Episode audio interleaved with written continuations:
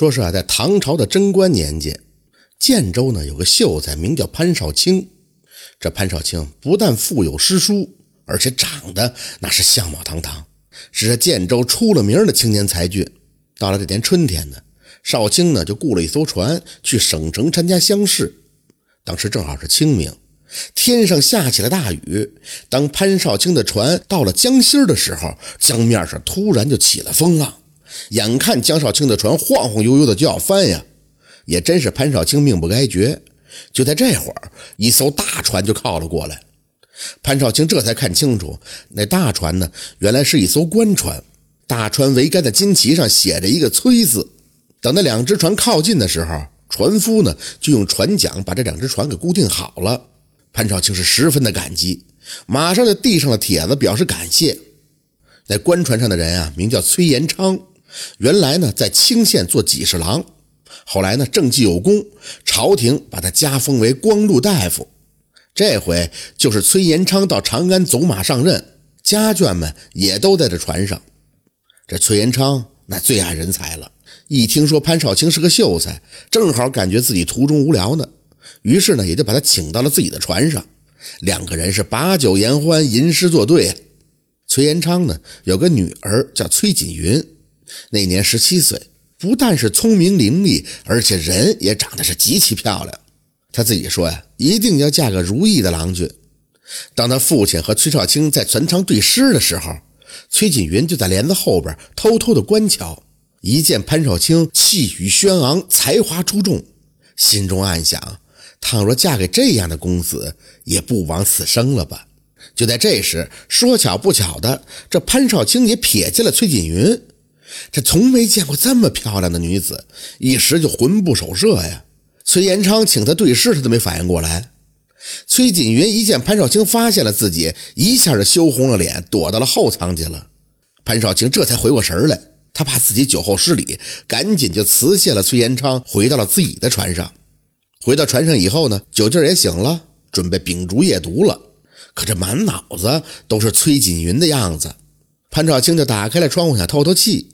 竟然发现自己的窗户和那崔锦云的窗户正好相对，也就在这时，崔锦云也正好打开窗户沉思，两个人一下就四目相对，都羞红了脸，也不敢说出一句话。不一会儿，崔锦云就扔过一个手帕过来，潘少卿打开一看，只见里边写的是一首古诗，用以表达对潘少卿的爱慕。这潘少卿十分的感动啊。当即也用纸签回了一首情诗。最后呢，这二人约定到了第二年的清明之日，潘少卿与崔锦云在长安相会。到时候这崔锦云再跟父亲提起两个人的婚事。到了第二天啊，风平浪静了，崔延昌一行人呢也就朝着长安离去了，而潘少卿呢则去省城参加乡试。崔锦云随着父亲到长安上任，那就不必多说了。潘少卿参加乡试，考中了举人，衣锦还乡。在唐朝的时候，这举人虽然不能直接做官但是有很多的特权呀。你比如说吧，举人家里的田产可以免除征税，好多的财主都愿意把自己的田地挂在潘少卿的名下，以此呢免除征税。相应的呢，财主们也会给潘少卿一些报酬，因此这潘少卿也不用再为生计发愁了。当潘少卿返乡的时候，县令登门致贺，并送上一百两银子作为贺礼。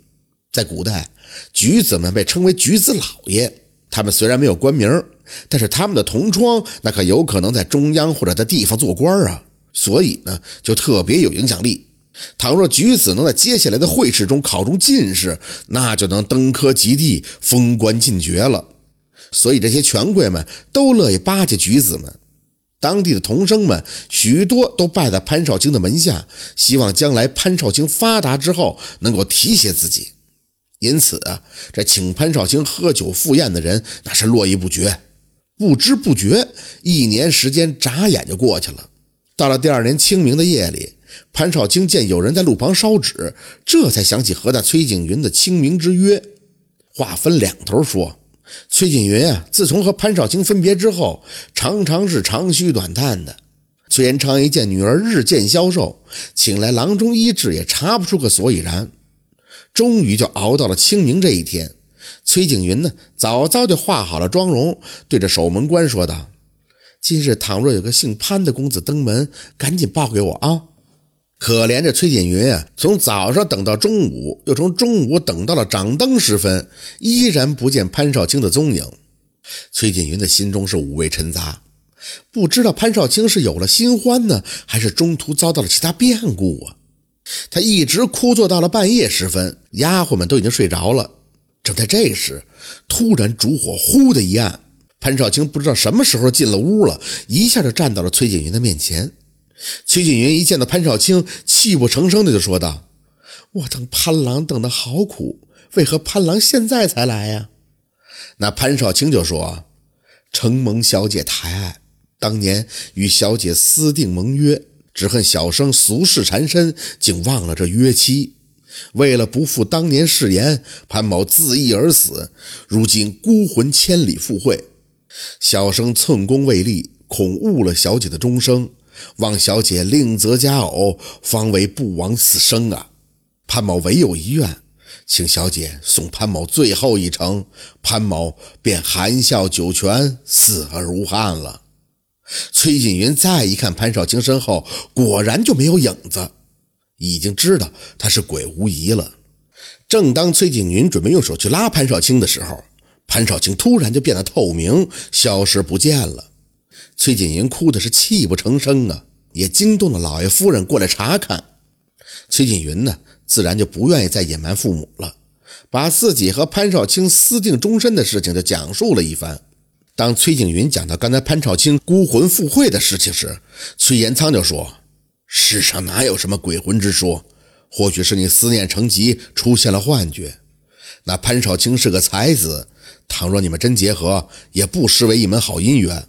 到时我突然到建州打听一下，再做商议吧。”崔锦云从怀中掏出了手帕，就说道：“这块手帕就是我当年送与潘少卿的，刚才他拿来还我。”潘郎为了赴约，不惜自缢而死。女儿自幼学习忠义之道，无论如何也要送他最后一程。倘若父亲不允的话，女儿只好一头撞死，去寻那潘郎。崔锦元的母亲杨氏自然是心疼女儿了，于是就说：“不如让管家崔福和锦云一块到建州走一趟。倘若这潘少卿果然离世了，也让锦云断了这念想。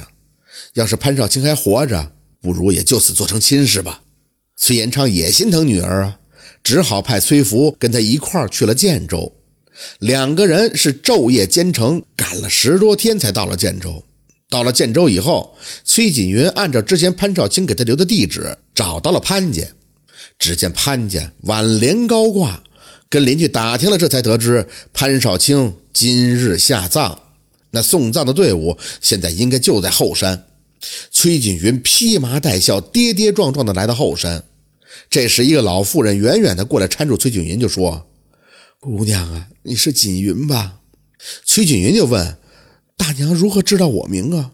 那妇人说：“我就是潘少卿的娘啊。数日前的清明夜，少卿突然就跪在我面前，说他忘了和你之约，在行舟赶路已经来不及了。”于是就想到了魂飞千里、无拘无束，回到房中就自缢而死了。少卿临终前嘱咐我，等你到了再把他下葬。停尸十多天了也不见你来，于是就请乡邻们帮忙下葬。谁知那刚才快走到墓坑的时候，抬棺绳竟然突然断了，众人也惊诧不已呀。我就看见一个姑娘披麻戴孝的过来，想必你就是崔锦云无疑了。崔锦云也来到了潘少卿的棺前，那哭的是死去活来呀！在场的人也没有不掉眼泪的。崔锦云转身对管家崔福说：“我包袱中有绝命书一封，烦请交给我的双亲，告诉他们的女儿不孝，养育之恩我来世再报。我要与那潘郎生死与共，不负当年之约。我死后记得把我和潘郎葬到一处。”说完，这崔锦云一头就撞在了棺材上，当时便死了。众人顿时就慌作了一团啊！就在众人准备将他们俩葬到一起的时候，只见天上瑞彩千条，霞光万丈，从空中就飞下两只比翼鸟来，落在崔景云和潘少卿的棺上，也就消失不见了。这潘少卿和崔锦云也一下从那关中醒了过来，就好像做了一场噩梦一样。两个人得知彼此重生了，忍不住也相拥而泣。当时在场的众人那也都是感动的泪流满面呀。回到家以后，潘少卿当即就准备了聘礼，到崔府提亲。崔延昌得知潘少卿果真为了女儿自缢赴约，心中当然也是敬佩不已，当即就答应了两个人的婚事，并陪嫁了不少的彩礼。婚后呢，潘少卿推掉了各种的酒席宴请，专心在家中和妻子一起读书写字。又过了三年，潘少卿不负众望，也考中了状元，还被封为了观文殿大学士。以后的数十年呀，这潘少卿和崔锦云夫妻恩爱，子孙满堂，一直活到了九十多岁才无疾而终。这就是重生缘的故事。感谢您的收听，喜欢听白好故事更加精彩，我们明天见。